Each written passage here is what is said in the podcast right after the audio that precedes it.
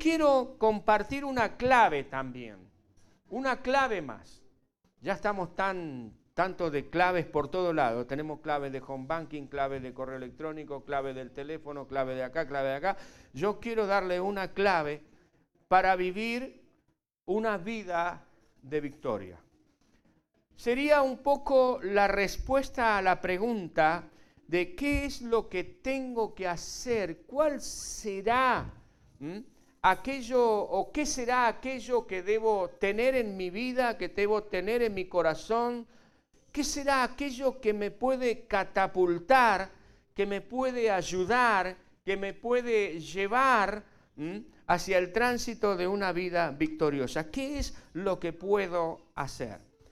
Vamos a leer la palabra del Señor en Segunda de Reyes capítulo 13, versículos 18 al 25. Perdón, desde el versículo 14. Así tenemos una idea un poquitito más clara. Dice la palabra del Señor de esta manera. Estaba Eliseo enfermo de la enfermedad de que murió. No dice qué enfermedad, dice que estaba enfermo de la enfermedad, él se murió teniendo esa enfermedad. Y descendió a él, al profeta, a Eliseo, Joás, rey de Israel. Y llorando delante de él dijo, Padre mío, Padre mío, carros de Israel y su gente de a caballo. Y le dijo Eliseo, toma un arco y unas saetas, unas flechas.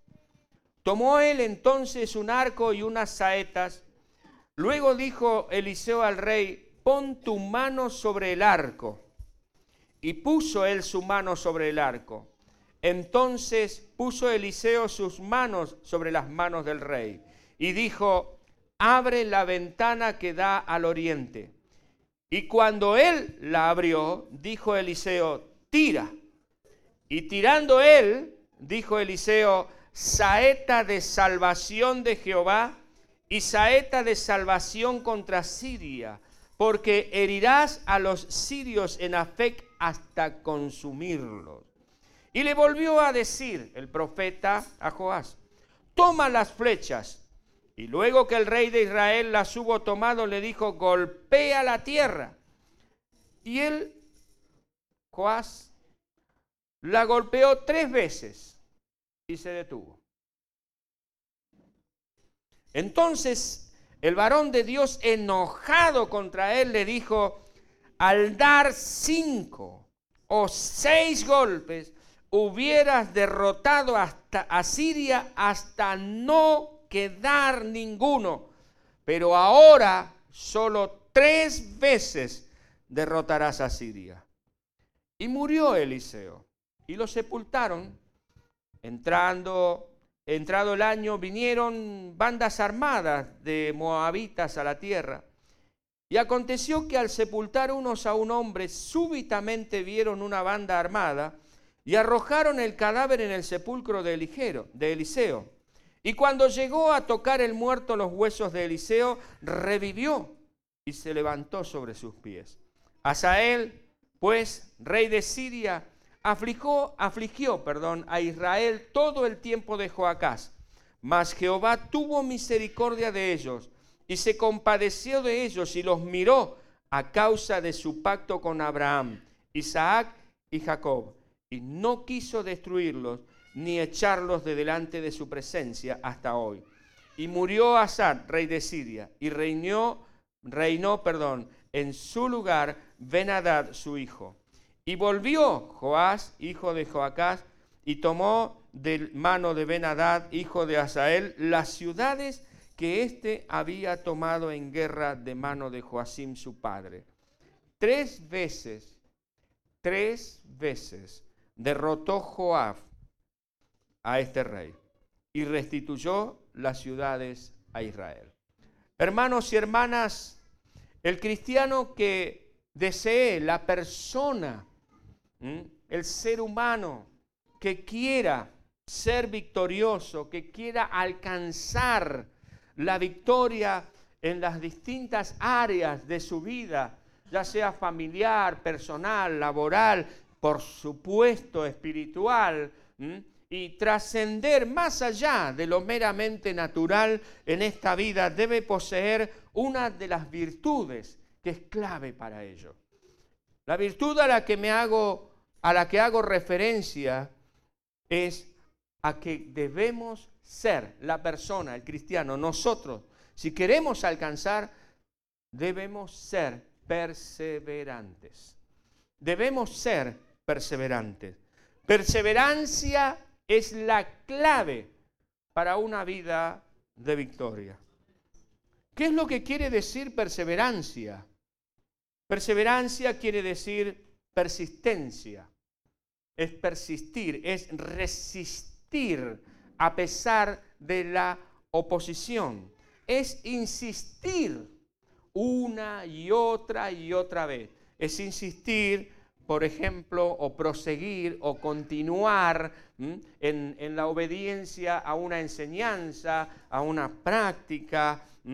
El término griego que se usa en la Biblia para perseverancia, entre otras cosas, habla de mantener, de mantenerse, habla de constancia. Por ejemplo, es esta palabra la que el Señor Jesús usó, que se tradujo en Marcos capítulo 3, versículo 9, cuando el Señor le dice a sus discípulos que le tuviesen siempre lista la barca. En Marcos capítulo 3, Versículo 9, leemos que Jesús le dijo a los, a los hermanos, a los discípulos, a los apóstoles, ténganme siempre lista la barca. Quiere decir, perseverantes, ténganla siempre. Estén allí listos en todo momento. Perseverancia tiene que ver con firmeza, tiene que ver con constancia en nuestra forma de ser o en nuestra forma de obrar, en, nuestra, en nuestras labores cotidianas. Ahora, ¿qué tiene que ver la perseverancia con el pasaje que hemos leído recién? Usted sabe que a mí lo que me realmente me gusta encontrar en la palabra de Dios es qué es lo que Dios me dice hoy a mí. Ahora, ¿qué es lo que tiene que ver esta historia? Vamos a, mirar un poquitito el trasfondo histórico. El pasaje nos habla de Joás, nos habla del rey Joás un rey del reino del norte de Israel. Este rey era hijo de un tal Joacás, que no era un buen hombre. No, no fue un buen hombre, ni siquiera un buen seguidor del Señor, ni nada, aunque, aunque alguna cosa hizo, buena hizo, pero continuó, siguió en los pecados que continuó su padre, que había tenido su padre, realmente eran todo un linaje que venía de, cada uno era peor que el otro, salían de Guatemala para caer en Guatepeor. Este, pero aún eh, estando en esa condición, medio apartado de Dios, y por supuesto el pueblo que él dirigía, que él, sobre el cual él reinaba, invariablemente se apartó del Señor y a causa de ese apartarse del Señor, los enemigos comenzaron a invadir el terreno, comenzaron a invadir el territorio. Usted lo puede leer después allí en la palabra del Señor. Joacás, estando apartado de Dios como estaba, hizo la que muchos hacen. Cuando les aprieta el cinturón, claman a Dios. Entonces Joacás clamó a Dios. Y Dios lo escuchó. Porque vio, y fíjese qué interesante esto, ¿no? Dios lo escuchó, no por él, sino al ver el sufrimiento del pueblo. Dios vio el sufrimiento del pueblo, escuchó la oración y los libró de sus enemigos. Pero aún así, el pueblo de Dios, como eran los israelitas, siguieron en sus pecados, se apartaron. Muere Joacás y Joás, su hijo, toma el reinado en lugar de su padre. Y este reinó 16 años, poquito tiempo. Poco tiempo. Pero siguió en los pecados de su padre. Aún así, parece ser que él había tenido cierto contacto, había tenido cierta influencia del profeta Eliseo. Porque estando en desesperación, fue a buscar a Eliseo, el pasaje que leímos recién. Vino y le dice al profeta, lo saluda, ¿no? Carro de Dios y su gente de a caballo.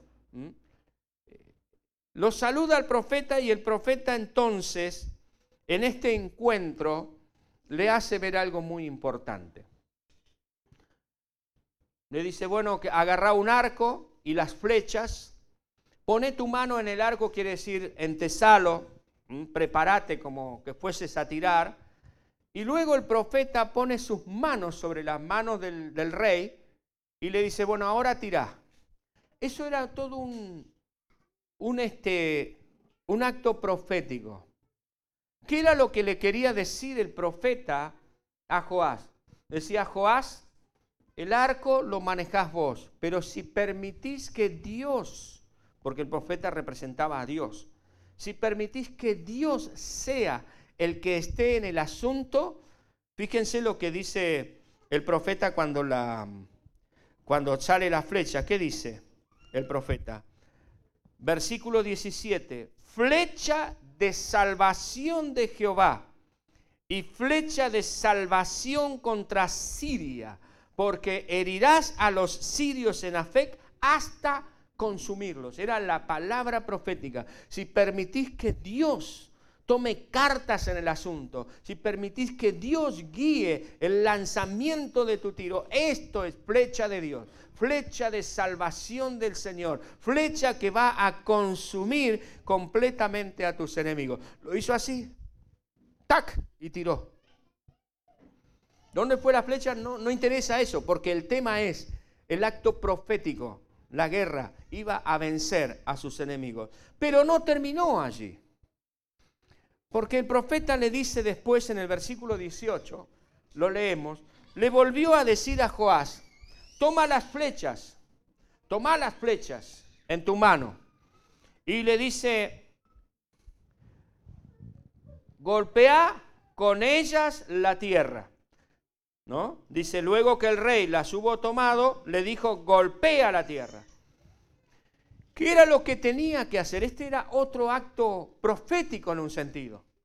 El rey tenía que golpear con las flechas, tenía que golpear la tierra, tenía que golpearla. ¿Y qué hizo Joás? ¡Pum! ¡Pum! ¡Pum! Y allí nomás se quedó.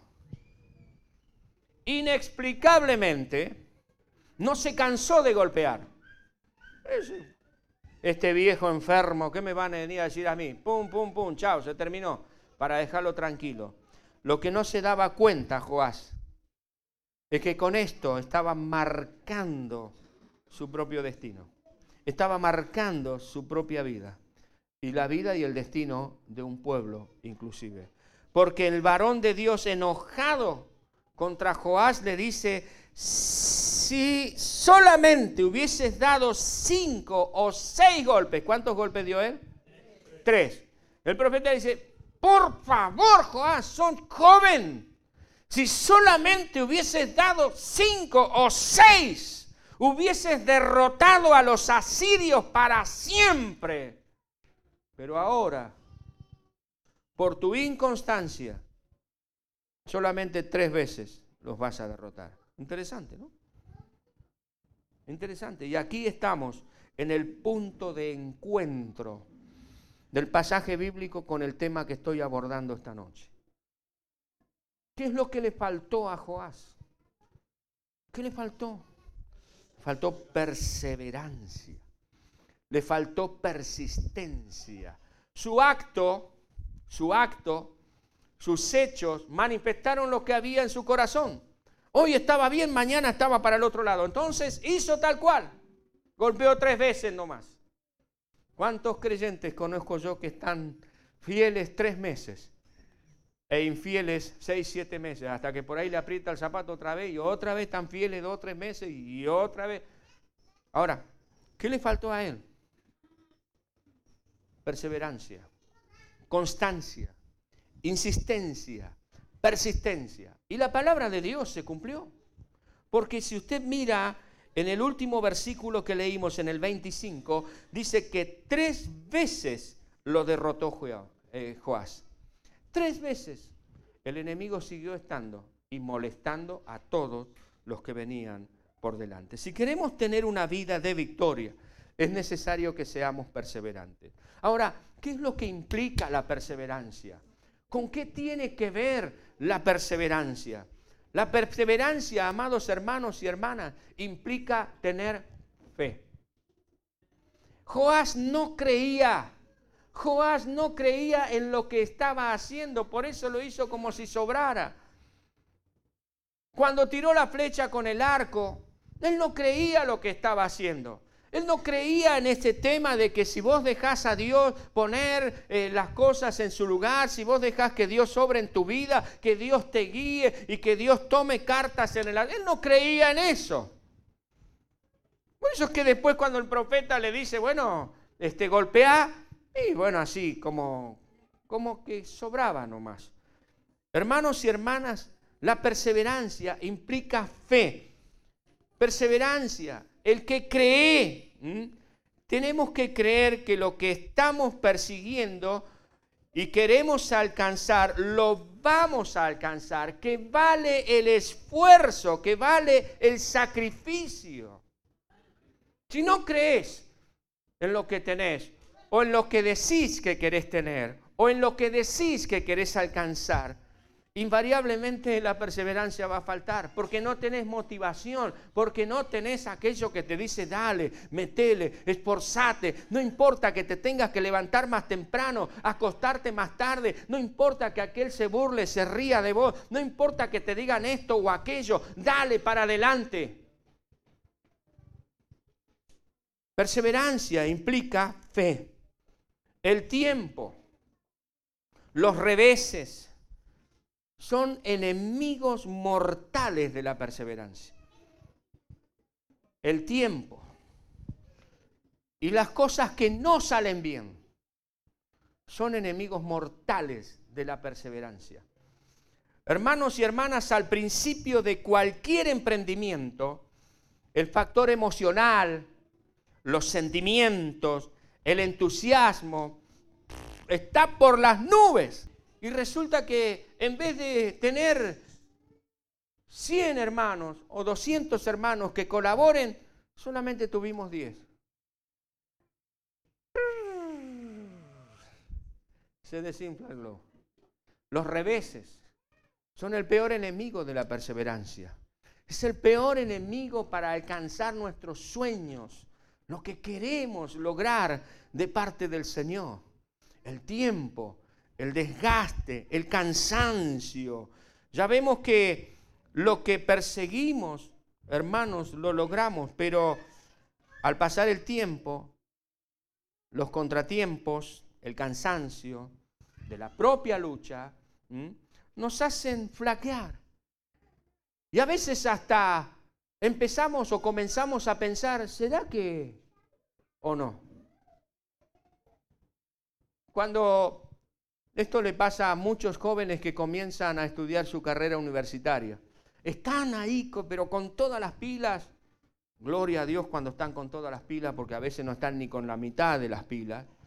Pero algunos están con todas las pilas y dicen, quiero ser, no sé, lo que, lo que soñaste, lo que deseaste y me voy a esforzar por eso y voy a trabajar por eso. Y salen de su ciudad como hay algunos y, vienen a otra ciudad y, se aventuran a un mundo completamente nuevo, distinto y resulta ser que en el lugar donde están ahora son un sapo de otro pozo.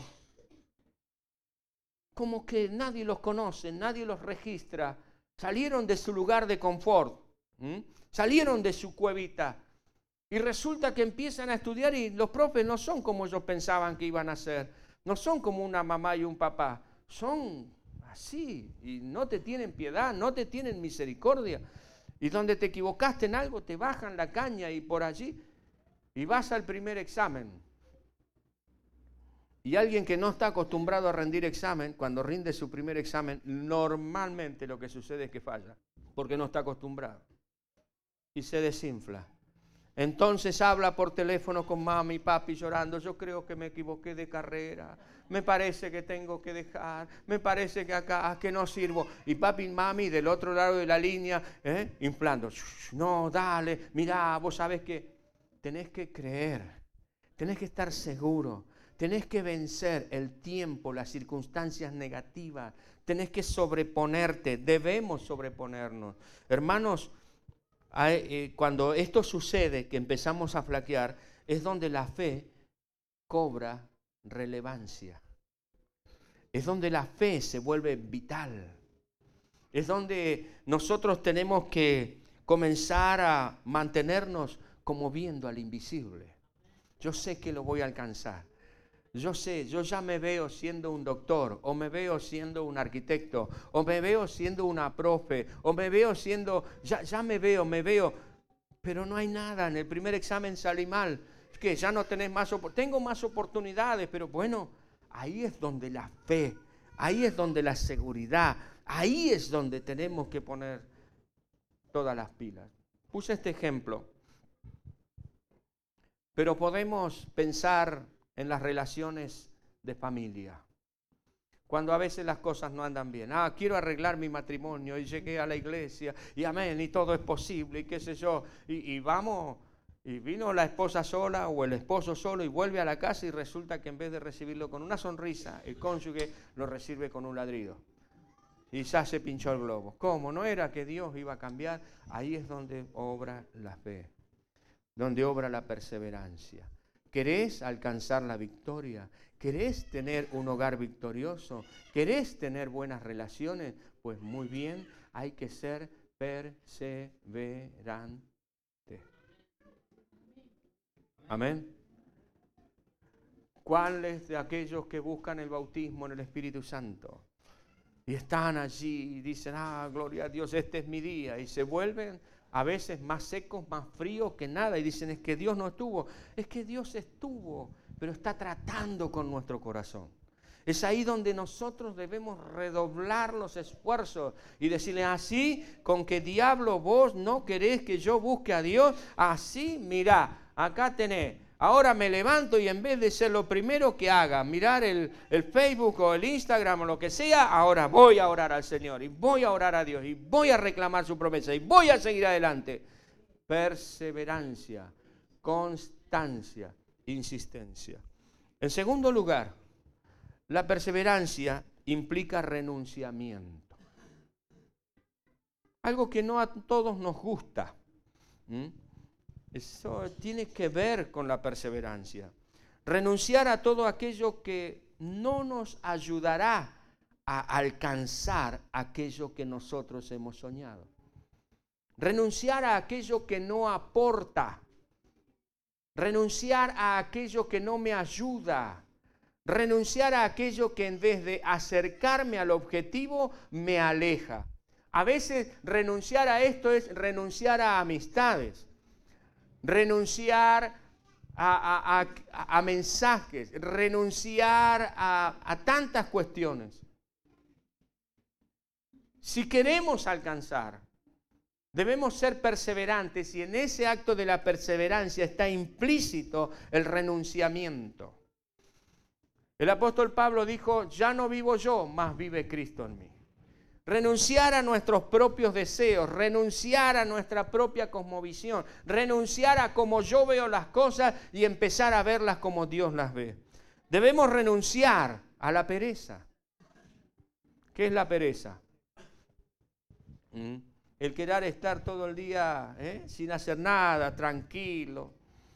Me llaman para hacer un trabajo y no, porque hoy hace frío y está a punto de llover y por ahí tengo que cuidar. Y me ven la pereza, no le disfraces, hermano.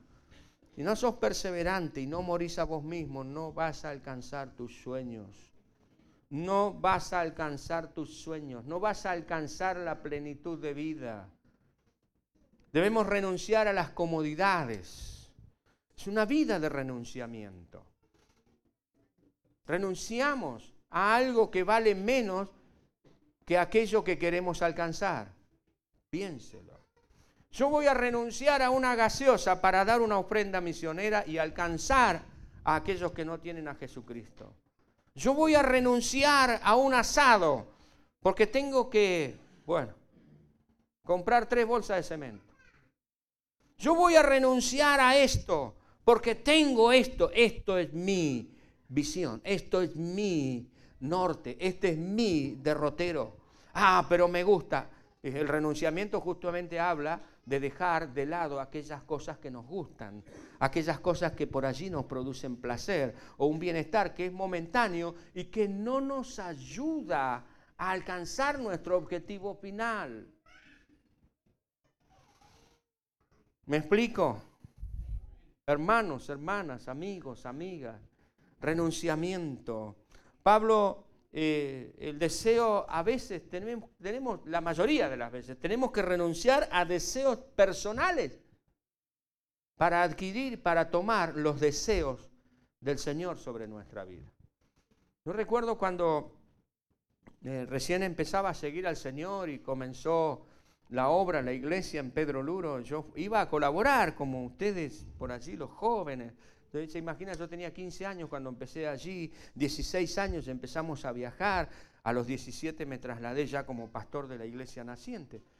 Pero me recuerdo que en los primeros viajes, en los primeros viajes, a aquella persona que yo acompañaba, porque ni siquiera iba como líder, iba como, qué sé yo, meterete, Juan Copete, ¿no? Como sabía tocar el acordeón, entonces, y un poquito de guitarra, entonces me daban y yo acompañaba al líder que predicaba, que, que bueno, que iba a hacer, que daba los sermones, todo lo demás, lo acompañaba con la musiquita y bueno, resulta que le decía a este muchacho, cuando estábamos esperando el tren de regreso, digo, mira, ¿querés que te diga una cosa? Yo le pido al Señor que a mí me mande a la China, me mande a cualquier lado, menos a este lugar, no me gusta, no lo quiero.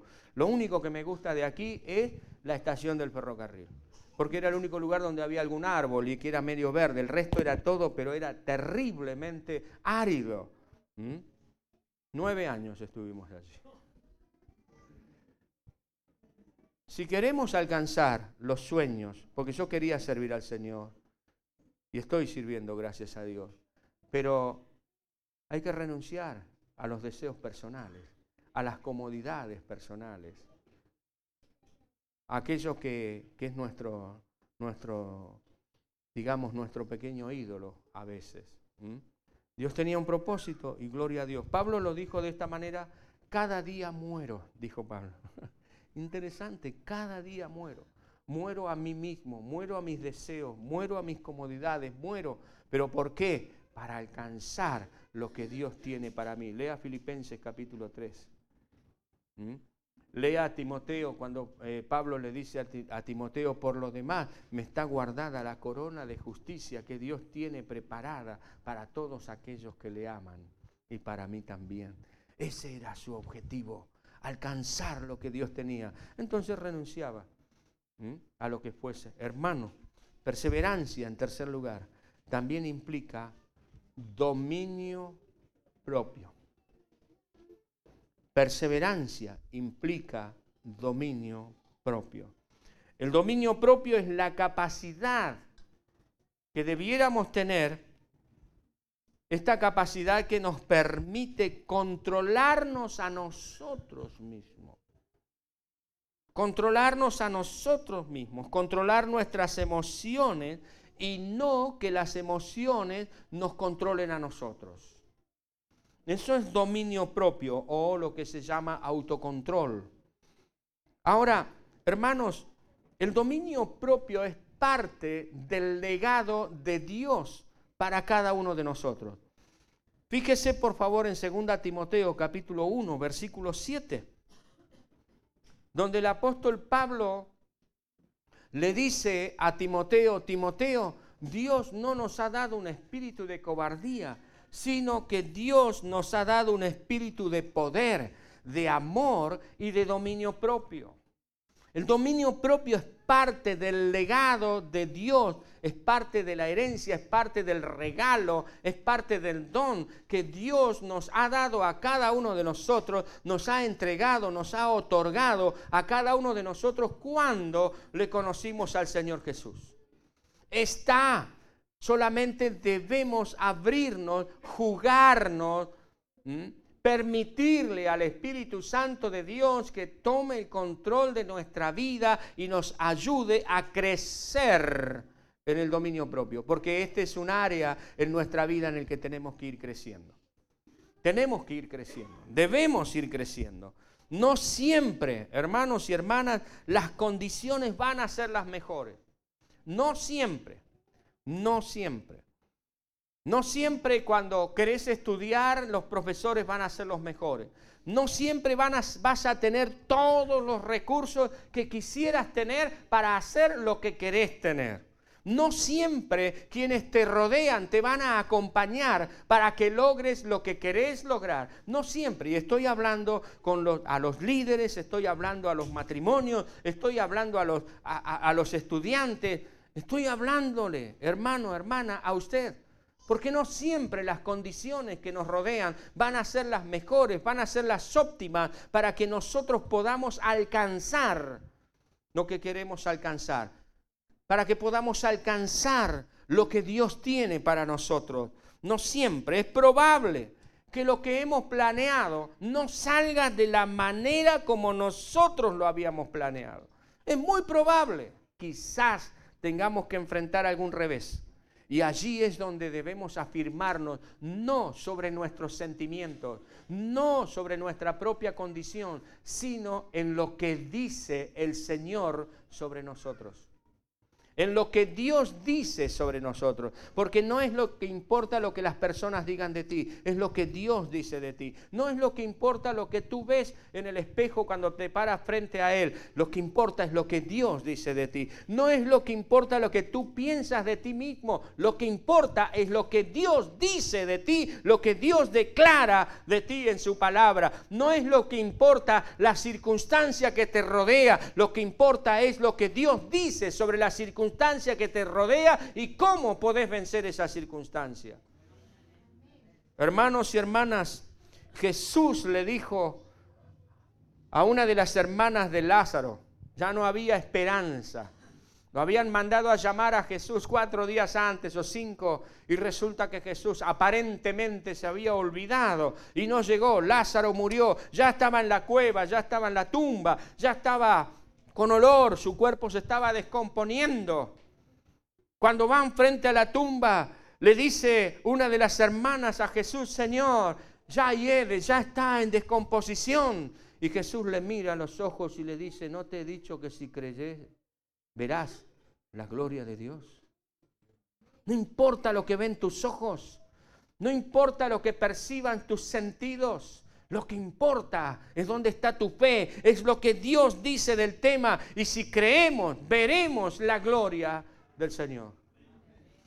Hermanos y hermanas, el Señor Jesús dijo, van a ser aborrecidos, pero el que persevere hasta el fin será salvo. El Señor, y usted puede buscar en la Biblia todas las veces que habla de perseverancia, y se va a dar cuenta que es un hilo conductor en la palabra del Señor. Se va a dar cuenta de que solamente aquellos que se atrevieron a ser perseverantes, solamente aquellos que se atrevieron a ponerse firmemente sobre la fe que tenían, aquellos que renunciaron a sí mismos, aquellos que mantuvieron su dominio propio, alcanzaron las promesas del Señor. Hermanos y hermanas, perseverancia implica fe implica renunciamiento, implica dominio propio. Si en verdad deseamos alcanzar las metas, si en verdad deseamos alcanzar los sueños, tenemos que luchar contra nosotros mismos. Tenemos que determinarnos.